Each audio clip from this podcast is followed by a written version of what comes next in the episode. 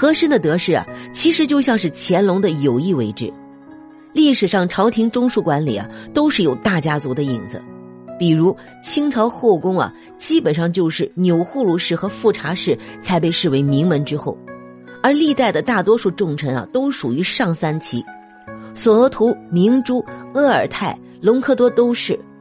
和珅呢是正红旗，家族为官的多是小官，不成体系，也不会成为大的党羽。难以根除的党争是清代乾隆帝之前帝王的前车之鉴，而和珅也知道皇帝很在意党争，就不结党，用这样的臣子没有尾大不掉的后顾之忧，这是乾隆重用他的一个很重要的原因。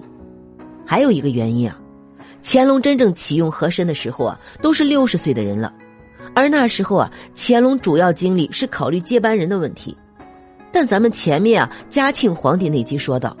乾隆最中意的皇子五阿哥得了骨头结核病死了，剩下的皇子中啊，别说像自己或者康熙一样有雄才大略的主，就连个自己可信的人都没有。乾隆那是看谁都不顺眼，只能矬子里面拔将军，因为啊，嘉庆脾气好，仁义爱民。乾隆的本意是啊，找不到个好的就凑合个守成的吧，下一任不出大事就完事大吉了。皇位这才落到嘉庆头上。乾隆年间贪污大案屡屡爆发，乾隆也知道吏治积重难返，自己无力回天，但是不能把国家资源放到官员手中，以防兵变。但自己作为皇帝又不能强征暴敛，所以啊，就对和珅睁一只眼闭一只眼，让和珅去敛财，为了自己平庸的儿子有能够治理国家的本钱。和珅贪污的钱有大清朝二十年的收入，基本上等于嘉庆年间每年都多出来一倍的收入。但是嘉庆没有管理好，直接将和珅打倒了。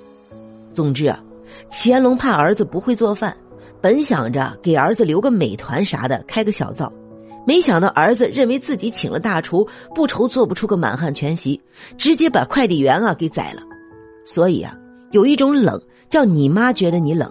所以让你穿棉裤，有一种缺钱啊，叫你爹认为你不会赚钱，留个能摊的帮你赚，反正脑回路不一样，各花入各眼。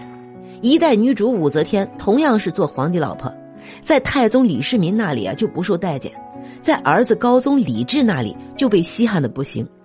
同理啊，作为敛财机器的和珅，在乾隆朝是香饽饽，在嘉庆朝啊就是搅屎棍。在解答另外两个大家关心的问题啊，同样是面对乾隆，为什么影视剧里和珅自称奴才，而纪晓岚和刘墉们却称臣呢？听上去啊，奴才这个词似乎更卑贱啊。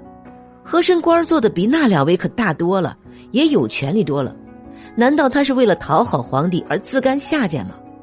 其实啊，并不是，和珅这么称呼自己啊，实际上内心里是十分得意的。因为在大清时啊，满汉官员的称呼是有区别的。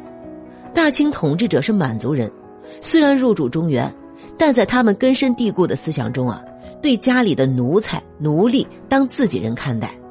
就算同朝为官，皇帝与满族官员更亲近，因此啊，满族的官员才自称是奴才，实际上是表现自己与皇帝更亲近、更受宠。而汉臣呢？只能自称是臣，你想套近乎当奴才都不行。如果一不小心嘴瓢说成了奴才，那皇帝还要责罚他。第二，和珅为啥不提前讨好嘉庆呢？和珅跌倒，嘉庆吃饱，可谓火遍大江南北。不过大家很容易想到，既然和珅那么聪明，明明知道嘉庆上位后会找自己麻烦，凭借他的智慧和能力。为什么还不提前讨好或巴结一下嘉庆呢？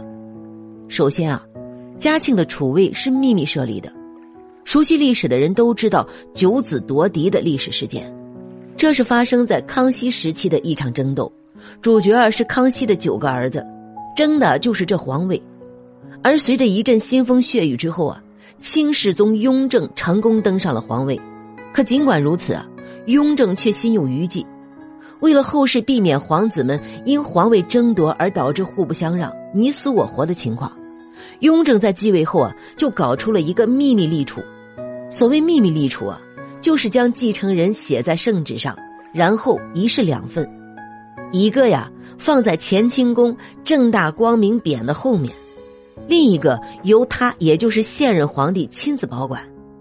除此之外，谁也不知道真正的储君是谁，但唯一能确定的就是啊储君已经定了。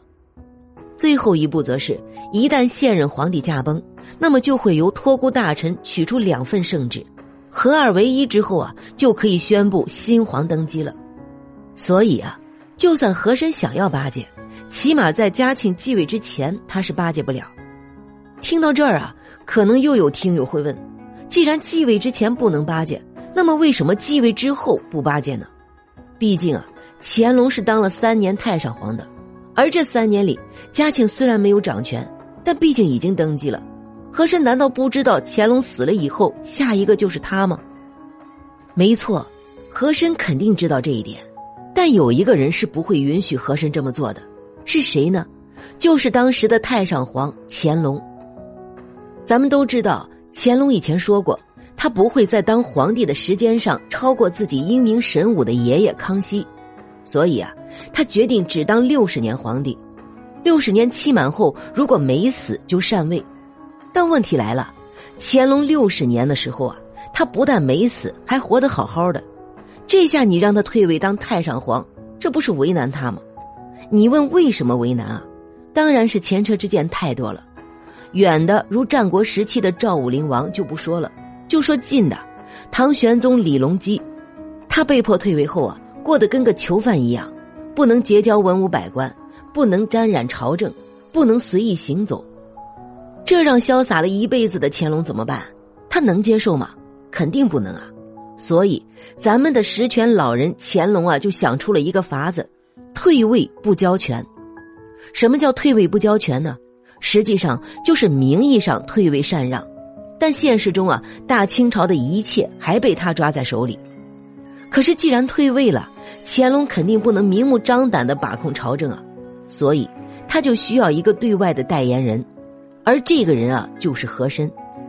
当时和珅身上一堆职位，他们分别是领班军机大臣、内阁首席大学士、吏部尚书、户部尚书、刑部尚书、内务府总管、翰林院掌院学士、步军统领和领侍卫大臣等。说到这儿啊。我想起之前听到一个领导名片装逼的故事，他的名片上一堆名头，其中啊有个副县级调研员（括号本单位没有正县级），哎，这种装逼啊咱也服，一般人都不敢这么写，但人家和珅这些官啊可都是重量级且是实实在在的，不用装逼写名片，大家也知道和珅当时的权力得多大。听到这儿啊，可能又会有人问了，既然他权力这么大。那为什么不直接逼宫抢了皇帝的位子来坐坐，或者直接在乾隆死后挟天子以令诸侯呢？首先啊，我们得知道，嘉庆虽然被乾隆夺了权，但人家父子二人的关系还是很好的，所以嘉庆本身啊就不在乎这个东西。其次啊，这些官职虽然重要，但当时京城所有的兵权都在外人手中。京城外面有两个大营的清兵，以及九门提督都不受他和珅的控制，所以啊，他压根儿不具备挟天子以令诸侯的条件。其实啊，和珅之前早就讨好过嘉庆，在乾隆刚刚确定继承人的时候啊，只有和珅一人知道。